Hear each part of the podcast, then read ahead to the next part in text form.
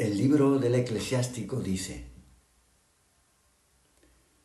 Tu palabra todopoderosa, Señor, vino desde el trono real de los cielos. Esto que hemos escuchado, escuchamos en la antífona de entrada de la misa de hoy, esto se cumplió. Tu palabra todopoderosa vino desde el trono real de los cielos.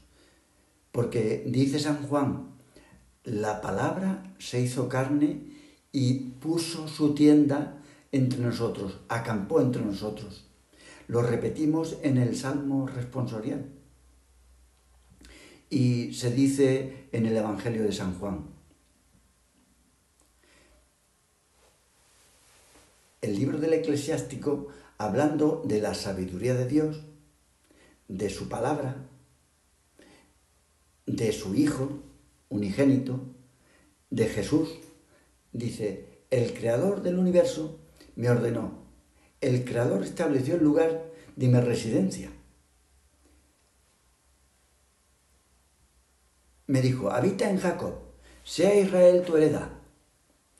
Y así sucedió.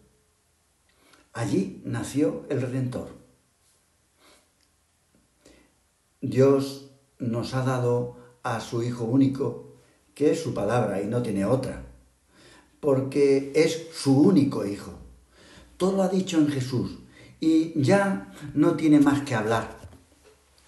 Por eso, después de su venida, parece que el Señor, Dios, se queda mudo. Vamos al sagrario y parece que no habla. ¿Y por qué? Porque ya no tiene más que hablar. Ya nos lo ha dicho todo en Jesús. Y el que ahora quisiera que Dios le respondiera o buscase él tener una visión, no solo eso sería una tontería, sino que haría un agravio a Dios, porque su palabra ya nos la ha comunicado.